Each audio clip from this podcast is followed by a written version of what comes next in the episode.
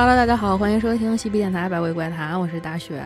朵拉，小袜子，情人节刚过完，喏，嗯，给大家讲讲高兴的，讲点吉利的，冲冲喜。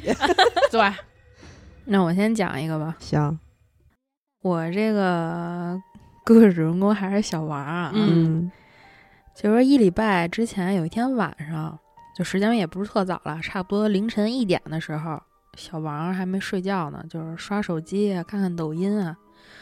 小王他老婆小静在旁边就早早睡觉了。这看着看着，小王就手机突然弹出来一个通知，就是他家这个电子猫眼给他推了一条信息。小王本来没太在意啊，因为就是这个电子猫眼不是对这个运动物体比较敏感嘛？嗯，可能就是有人路过，他就拍一下。大多数情况都是这个加班晚回来的邻居，或者是这个进楼溜达的野猫。但是这次不一样啊，这个通知弹出这个提示说有陌生人在门前。嗯，这个弹出来的同时，小王家门铃响了。小王就拿这个手机切到这电子猫眼这个 app 一看，说还真有一个人站他们家门口，是一个不认识的年轻女人，紧紧的扒着这个小王他们家门框。啊，小王比较谨慎啊，不清楚什么情况，他也没去开门，就只是把这个语音给打开了。嗯，他就问了一句，说这么晚了，您有什么事儿吗？然后这女的就说说，请让我进去，有人在追我。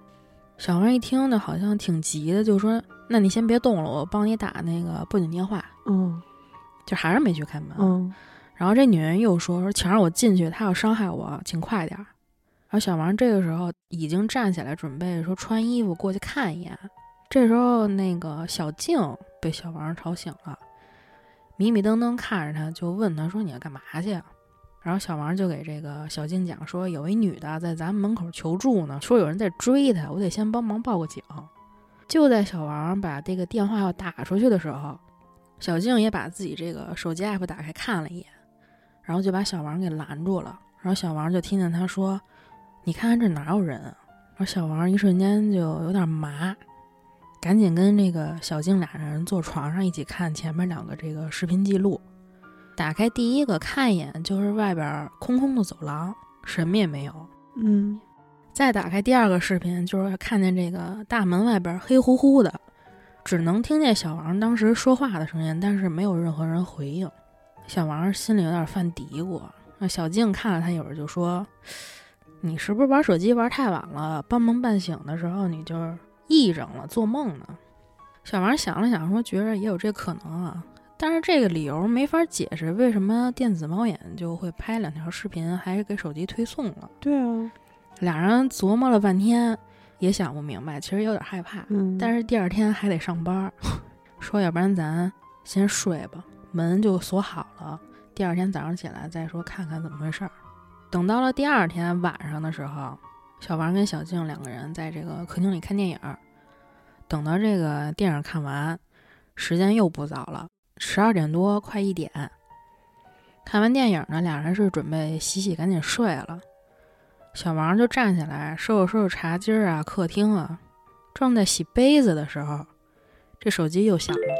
小王就腾出手来，这擦了擦手，看了一眼，然后他就让小静把自己的手机也给打开看看，说有没有提示。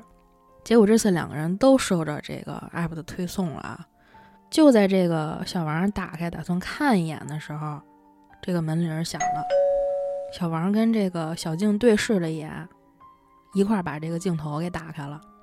两个人就看见有一个小孩儿站在他们家门口。小王看这小孩儿，觉得是肯定不超过十岁。镜头在这个夜间状态下也都是黑白的，但是小王觉得这个小孩的脸发着光，还有点刺眼。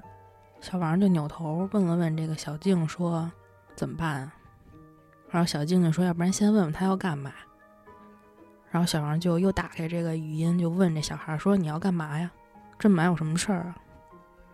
然后镜头里这小孩就说：“您好，我家车坏了，我爸手机也坏了，能不能让我进去用你的手机打个电话？”听这个小孩说完，小王就又扭头看了一眼小静，但是小静这次就摇了摇头。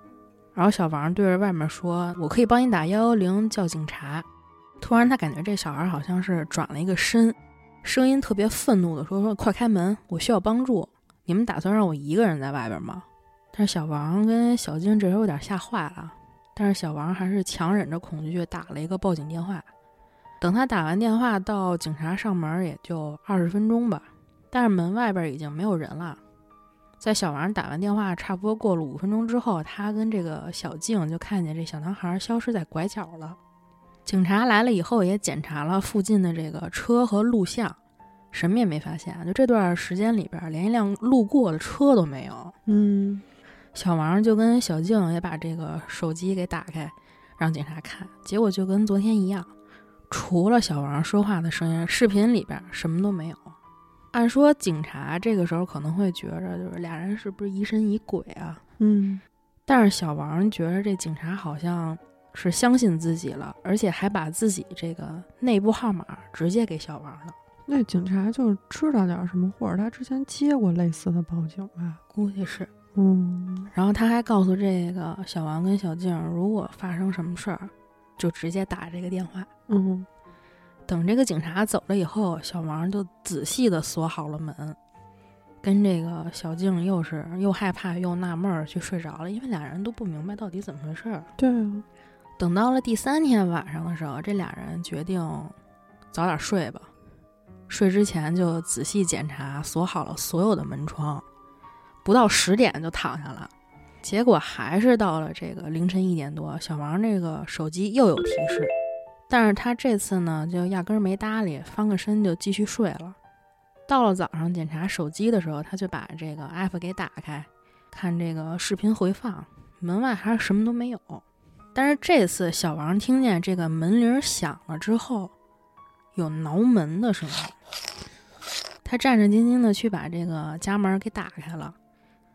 一打开就看见这个防盗门上有三个特别深的爪痕，小王一下就开始焦虑了，他觉得这事儿有点不太对劲了，嗯，越来越担心自己跟这个小静的安全。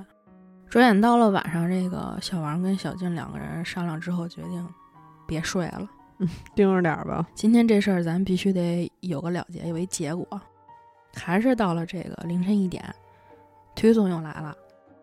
这次打开摄像头，小王发现门外边是上次来家里的那个其中一个警察。嗯，哎，小王一下有点奇怪啊，说怎么回事？警察怎么来了？小静这时候说：“我去那个窗户看一眼，看是不是真的有警车。他们这个楼是那种六层老楼啊，两个人住在三层。”小静就说：“那我去瞅瞅去。”然后小王就在客厅里边把语音打开了，说。那个您好，警察同志，您今天来有什么事儿啊？然后这警察就看了眼摄像头，说：“我们对你们那天碰的事儿有新线索，请你开一下门。”小王听见以后，有一瞬间啊，直觉觉得不太对劲。嗯，因为他觉得平时就是没少看电影和连续剧嘛，就警匪片里边，所有警察上门说至少都得有两个警察。嗯，而且呢。这警察过来也完全没听见这个警车的声音，对，而且也会主动出示证件。对，小王想了想，就说：“那个不好意思啊，警察同志，就现在这情况，我就先不开门了。您应该也能理解，有什么事儿你就在外边说吧，或者明天白天再来。”是小王。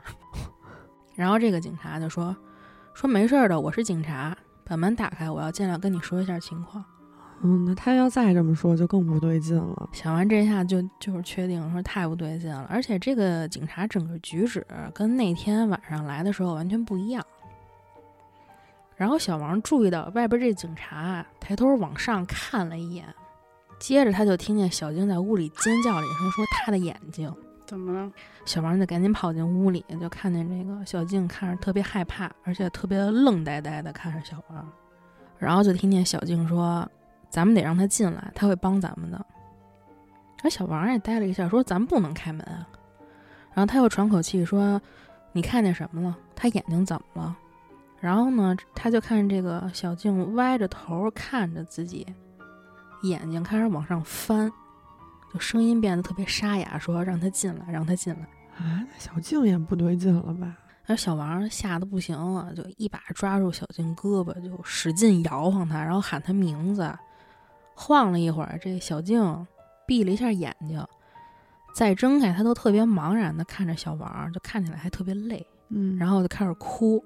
然后小静就说：“说我想睡觉了。”小王特别担心啊，再三确认小静是不是真没事儿啊。然后小静也说自己真没事儿，都不知道发生什么了。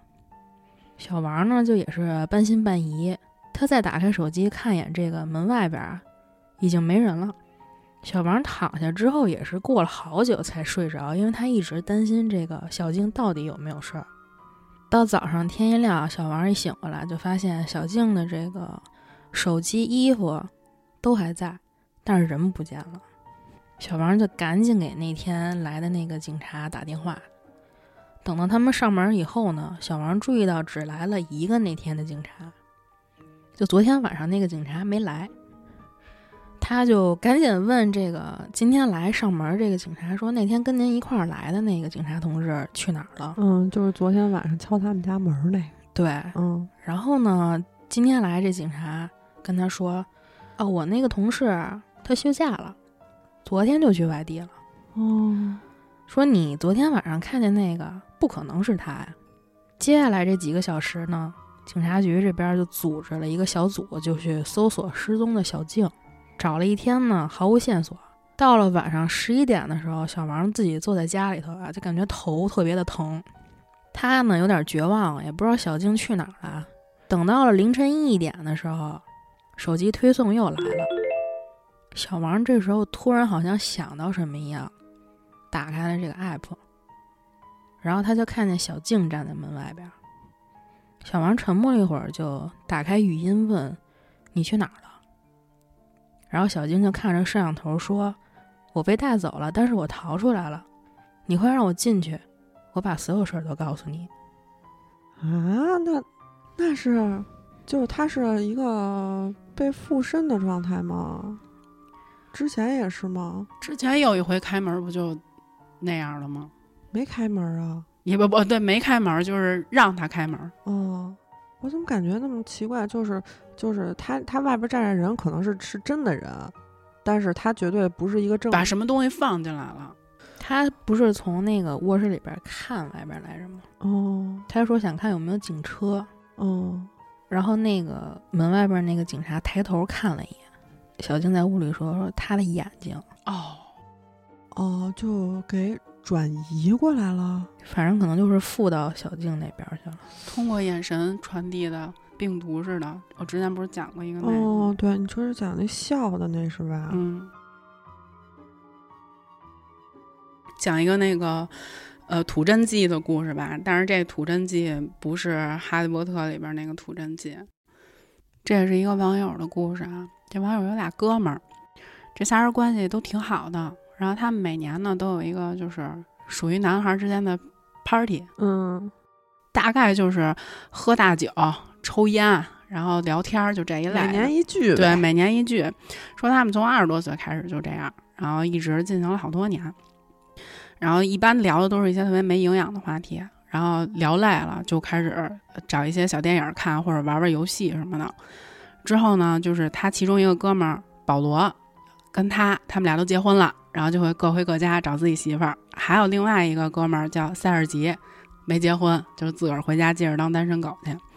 就这一天呢，他们正聚着会，喝了大概有一个钟头，这网友就开始觉得，这挺奇怪的，这身身体好像有一些亢奋，但是不是喝醉了的那种啊，就是他觉得自己脑子里有好多想法，就就必须我特别有倾吐欲。然后他那哥们儿保罗就说呢，说哎上道了。这网友就说，我可能是最近这身体不好，这酒量不行啊，家里太忙了，还有俩孩子，而且我媳妇儿也是身体不太舒服，最近都是我在弄这家里的。然后保罗就说：“我可说的不是这酒，我说的是另外一个东西，我把它加在咱们的葡萄酒里边了。”然后这网友说：“你说啥呢？你给我说清楚点儿。”然后这保罗呢就举起一个小瓶儿，他说：“嗯，我也不知道这东西叫什么，但是基本上它这个功效就跟土真剂差不多。嗯、这保罗他是一个就是类似于科学家的那么一个职业吧，然后他是从办公室一个呃同事那儿弄到的。”就是他同事专门研究这个类似吐真剂的东西的，然后说这个吐真剂呢挺有效果的，然后我准备就是给你们试试。然后这网友就急了，说你他妈是不是有病啊？就是挺缺德的。缺心眼儿。然后另外那哥们儿塞尔吉呢，就也特别生气，说你丫就是有毛病，就咱当哥们儿这么多年了，你什么意思？想从我们这儿套什么呀？对啊，然后保罗赶紧把门挡上，说说你们先别走，既然咱们关系这么好，也没有什么值得隐藏的事儿，你们干嘛这么害怕呀？然后这网友就说说你想听实话吗？说我现在就是特别生气，我觉得这不是说应该是我朋友为我来做的决定，你不能强迫我来说实话。对，嗯，然后说你现在赶紧放我走，我回家睡一觉，我把这药劲儿给散出去。然后保罗就突然把这个网友这胳膊抓住了，说：“那你得先告诉我，你是不是跟我媳妇儿上过床啊？”我说怎么要用这种东西呢？嗨，原来是真的有问题。然后这网友一大白眼翻到天灵盖去了。这时候他就觉得，哎呀，我操，这脑子已经不受控制了，就是我必须要说一些什么东西了。然后他就觉得我憋都憋不住了，之后就网友就说：“那我就告诉你吧，嗯，尽管说咱们在当时上学的时候，嗯，你你跟你媳妇儿约会的时候，我老当着你面说你媳妇儿什么身材好啊，多漂亮啊，但是实际上我们什么都没发生过，嗯嗯。”但是有一些事儿，就是我也这么多年，我也不好意思说，我只能跟你说说，你媳妇儿不是一个好女人，然后她对你们的家庭和孩子也不是很重视。但是我没有跟她有一些什么对，但是她跟别人肯定是有的，就是类似这种。然后这话一说出来，这屋子里大家全都安静了。之后这个保罗。给了这网友一个拥抱，就说：“哎，我果然没看错，您果然是我好兄弟。”反正把自己摘出去。对对对，保罗也够心。其实他肯定是心里意识到他媳妇儿对他不忠，但是他就怕他媳妇儿是跟他哥们儿。跟他哥们儿啊，对，能理解。然后这个网友就说：“那既然就这样，咱们这事儿接过去了，也都别生气了，呃，咱们一块儿玩点游戏吧。”然后他就伸手去够那个游戏机，在这个时候。站在旁边一直没说话那个赛吉尔，突然就说：“我是一个连环杀人犯。”啊，他太憋不住倾吐的欲望了吧？对，憋不住。没有问题，他也会自己说。对，说这是我第一次大声说出来。嗯，我呢做事儿一直是挺有原则性的，但是我杀人这件事儿是从我高中开始就这样了。啊，当了这么多年朋友。说我一直在寻找机会，就是说他在高中的时候，我一直在寻找机会想杀一个人。然后我在有一天的学校聚会上看到了一个学哥，他就站在一个特别适合看风景的那么一个平台上面，我就在他后面给他推下去了。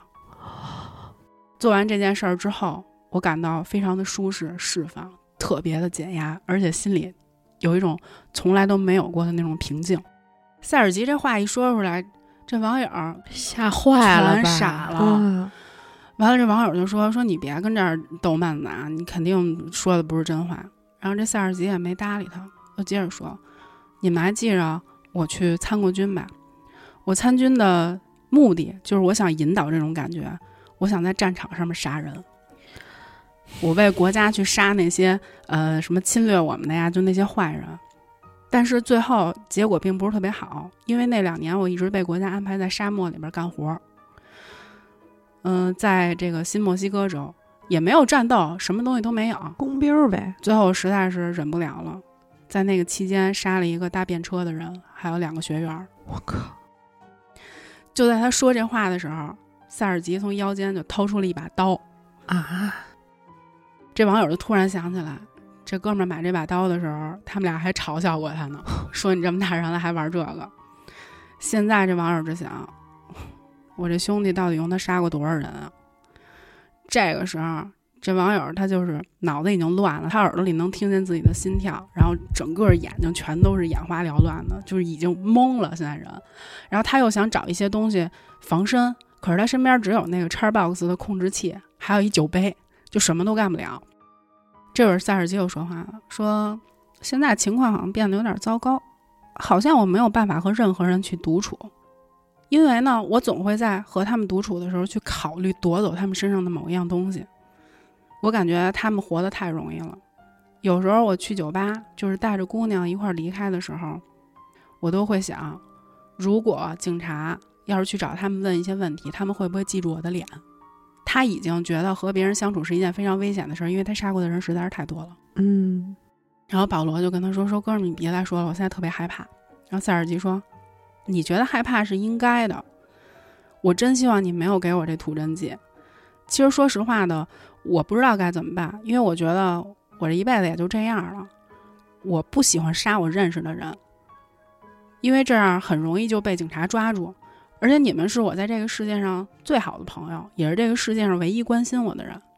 然后这时候精彩的来了。”保罗说：“我是一个不擅长保守秘密的人，我一旦离开这个房间，就一定会报警。你知道我是什么样的人？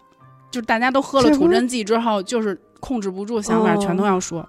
这这大家就都死在这儿了呗，今天。对，然后塞尔吉说：‘我当然知道。’之后呢，保罗突然拿起这个酒杯，就他就是其实想把这酒杯砸到塞尔吉的头上，给他砸晕了，然后这俩哥们跑。就跑，嗯对，但是他失误了。嗯 在拿酒杯一步迈出去的时候，突然在那个地上的地毯绊了他一下，他摔了一跟头，摔到沙发上面了。这网友就看到塞尔吉把那把猎刀从保罗的太阳穴上面直接就扎下去了。我操！之后塞尔吉就迅速的把这个刀给拔出来，然后这个保罗他这身体就不受控制在地板上就颤抖嘛。然后塞尔吉一边哭一边用衬衫就是擦他那个刀上面的血。这网友就说了：“说你你看你都干嘛了？就是咱们仨是最好的朋友，就开始嘴遁嘛。然后还跟这个塞尔吉说：‘我告诉你，你不能杀我，我不能死，我有女儿，我有妻子。’然后塞尔吉说：‘我当然知道你有你的家庭，可是现在你必须死，我必须这么做。’对呀、那你都知道我这种大事儿了，你不死就是我死的事儿了。对啊，然后这个塞尔吉就企图往前走一步，然后抓住这个网友。这个网友当时低头一看，就是保罗，可能还有最后一口气儿。这保罗一伸手把塞尔吉绊一跟头，嗯，就是等于他在他用他最后一口气儿救救了他一下。之后这网友就飞奔跑出去，一直在外面跑，在那个小巷里边儿。他说当时的天特别黑，就我只能看到月亮和路灯，我也不知道我要跑到哪儿去。反正我用尽了我全身的力气，我跑得特别特别快。之后他就一直在后面能听到塞尔吉就喊的声音，说我要杀了你，我要杀了你，就是一路他都在说他的大实话。嗯，这时候他们已经没有内心的想法，所有内心的想法全都用嘴说出来了。这位网友呢，就也不知道跑了多久，然后他终于跑回家了，也发现他这朋友没跟上他。之后呢，就是大约过了一个星期吧，他从保罗的葬礼上回来，这一个星期他就变得疑神疑鬼，他每一天都在观察四周围的情况，他就觉得塞尔吉应该会在某一个时刻埋对埋伏他出现。晚上呢，他回家检查了好几次门锁，而且还买了一些摄像头放在家里边的各个角落，还有外面用手机那个看他现在是什么情况。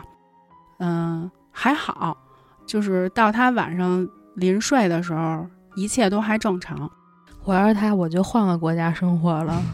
跑了撩了，但是根据这个网友对塞尔吉这个哥们儿的了解呢，就这哥们儿是一机会主义者，他不会去冒巨大的风险。但是这件事儿其实是让他最害怕的，因为你不知道这个哥们儿什么时候就会出现，他得找一个最好的时机，一击毙命，不留遗憾那种。而且当时这哥们儿喊“我要杀了你，我要杀了你”的时候，是在吐真剂的药效下面的，所以这个人就真的会这么做。嗯，然后他就已经变得特别神经质了，就说我在路边等公交，什么打车，还有走路的时候，我都会突然感觉到有一双手就出现在我身后，然后就直接把我推向我这个命运的车深渊。对，哦，有一天晚上，他就是被他就这些想法已经折磨的不行了，他坐在这个床上冷汗直流，就紧紧的抱着被子。他这个媳妇儿就试图安慰他说：“哎呀，没事儿的，警察会抓住他的。你和我在一起会一直很安全的，而且咱们这个孩子以后高中毕业、大学毕业，你都要去参加。”但是这个网友始终不相信，他觉得所有人都在说谎，只有塞尔吉一个人是这个世界上说真话的人，这玩意儿哪有瞎试的呀？是不是特操蛋？这故事。对他，他最后弄得自己就是已经不信任全世界了。只要没喝苦真剂的人，他都不相信对他们说的话，就自己心里已经产生阴影了。嗯，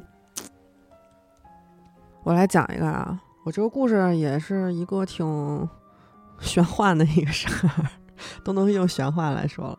我这故事这个网友呢，她是一个年轻妈妈，然后前一阵呢就家里出大事儿了，家孩子丢了，嗯而且丢的就是很诡异。这网友咱们就还管她叫小 A 啊。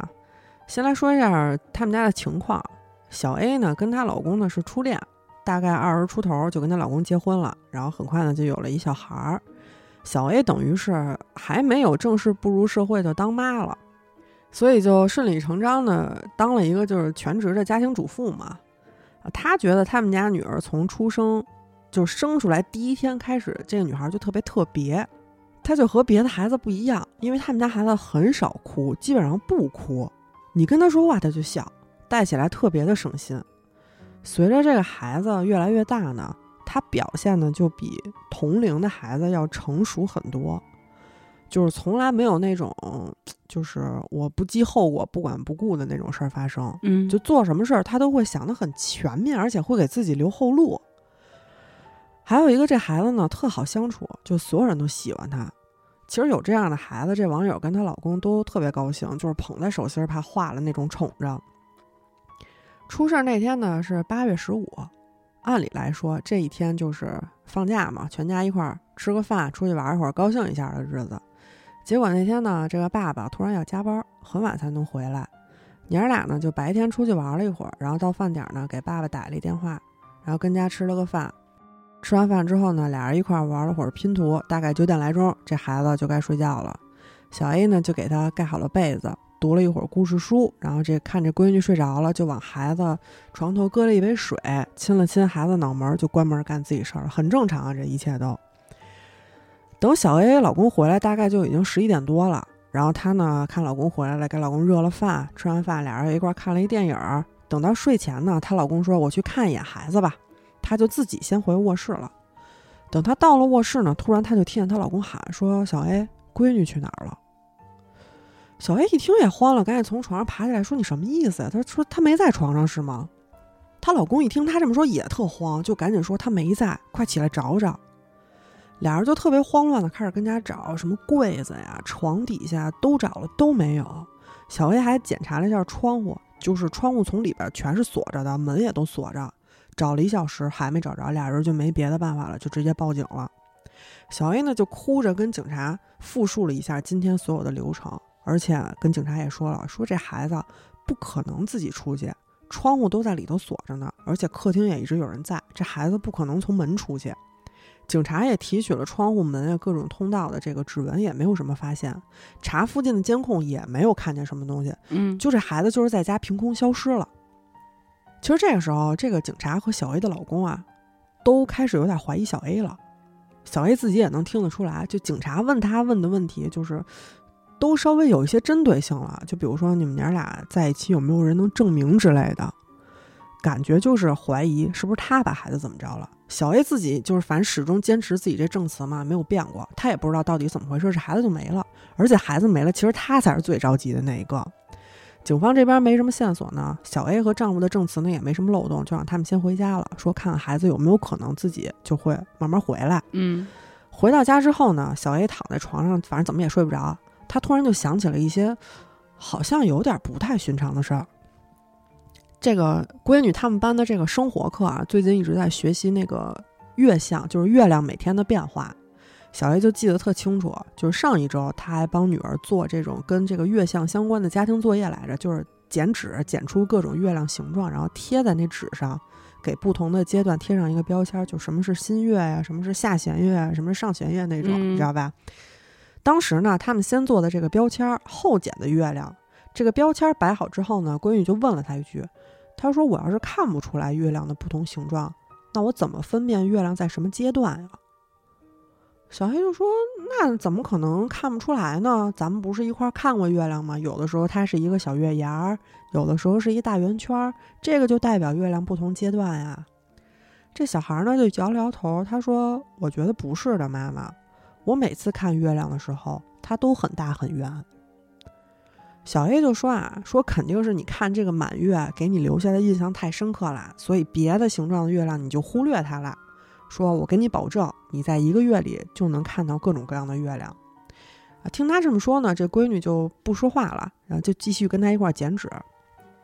他突然又想起来自己跟闺女还有一次关于月亮的对话，大概就是去年春天的时候，他闺女问他说：“说妈妈开车的时候，月亮是不是会跟着你走啊？”然后小 A 就给他解释说：“那个妈妈小时候坐在姥爷后座上的时候呢，也看过月亮，这个月亮确实是跟着我走的。但是月亮呢，不是只跟着你，它跟着所有人，因为月亮太大了，你在各个角度都能看到月亮，所以你觉得它跟着你。”然后这闺女想了想说：“说不是妈妈，我觉得这个月亮离我更近了，它好像就在我身边不远的地方。”然后这小 A 就笑了笑说：“说啊，说那个我知道月亮看起来离咱们很近，看起来很大，可实际上呢，它离咱们可远啦。你想想，白天的时候太阳出来，我们也会觉得太阳离我们很近，因为它太大了，而且它在发光。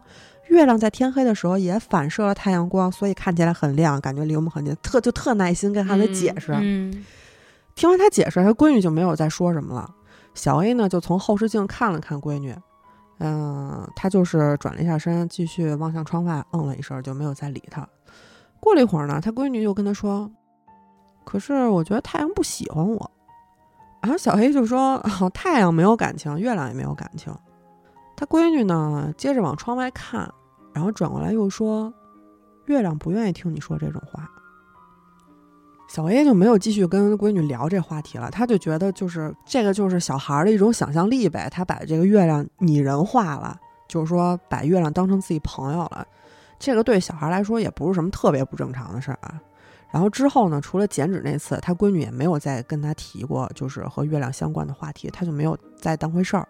两个人最后一次聊关于月亮的话题，就是今天睡觉之前。嗯，这个小 A 给闺女讲故事之前啊，他当时给这个闺女盖好被子，然后去书架上拿书，然后看了一眼窗外，因为八月十五嘛，这月亮就是又圆又亮又好看。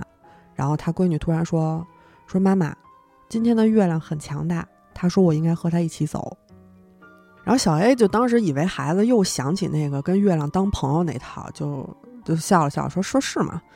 但是他闺女啊没有冲他笑，表情特别严肃。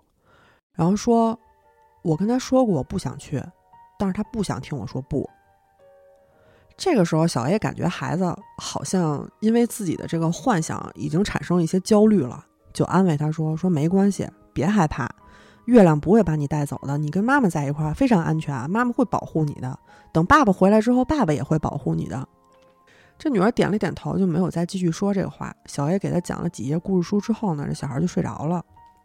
等这个小孩睡着之后，小 A 又看了看窗外，今天的月亮确实特别大，而且感觉近了一些，好像就是说你把手从窗户伸出去就能摸着这个月亮一样。哦，看了一会儿呢，小 A 就关上门去客厅，一边看电影一边等老公回家了。现在呢，她就开始怀疑她女儿真的是被月亮带走了。第二天一早呢，女儿还是没有回家，小 A 就跟她老公说：“我觉得女儿被月亮带走了。”而且给她讲了讲她跟女儿之间关于月亮的这个谈话，她老公肯定就觉得她疯了呀。然后她又去找警察说了这样的话，警察也觉得她疯了。到现在呢，她女儿已经失踪二十二天了，她每天晚上都站在窗边看月亮，月亮每天都是圆的，而且越来越大。她觉得她可能真的疯了，她准备等满月的时候就去自首，可能真是她疯了的时候对女儿做了什么，自己忘了也不一定。我说那小女孩跟她妈到底怎么回事啊？觉得好像可能就是疯了，给她孩子怎么着了？说这不不知道。那我再讲一个吧，嗯讲这是一个日本网友的故事啊。这件事儿发生在他七岁的时候。这个网友说，随着自己年龄增长和这个时间流逝啊，他总认为自己的这个故事可能不是真的，但是呢，他却没法摆脱那种真实的感觉。这件事儿是发生在东京，当时是在这个车站里边。这个网友说，七岁的自己看见了一个恶魔。当时他是正跟自己的父亲站在一起，他看见那个恶魔呢，就是看起来特别的畸形，而且特别的高大，还毛茸茸的，长着那种皮革一样的翅膀，鼻子像是食蚁兽。这个网友就说自己当时盯着这个奇怪的生物看了将近得有十分钟吧。然后他就听见这个生物开口说话了，声音很轻，是那种自言自语。他就听见他说：“这个人类让我感到毛骨悚然，好像在看我似的。”然后这个网友就说：“我就是在看你呢。”网友就说看见那个他觉得是恶魔的这个生物，毛都快炸开了，就问他说：“你能看见我吗？”然后这网友就说：“不是所有人都应该能看见你吗？”然后他就听见这个恶魔说：“除非他们是在第五维度的。”然后这网友就又问他说：“那我是在第五维度吗？”然后这个恶魔就跟他说：“你的思想啊，肯定是误打误撞滑到我这儿了。在你看到我之前，你在想什么？”然后这个网友就说自己当时想了一会儿，然后咧嘴笑着说：“我在想火车。”然后这个恶魔就说：“哦，好吧，那可能这个火车就是我们维度之间的联系。我猜你的思想一定在这儿乱跑，要不然就是你要疯了。”因为这个网友说自己当时年纪也比较小，好奇心也特别重，他就一直这样跟这个恶魔聊天儿。他就记着自己还问说。哎，你们在第五维度也有地铁线路吗？然后他说，这个恶魔跟他说，当然了，否则我们怎么去上班啊？然后他就说，你有翅膀。然后这个恶魔就跟他说，说对，但是我也不想自己飞啊，坐火车要快得多，而且如果我飞去上班，到了那儿就会浑身是汗。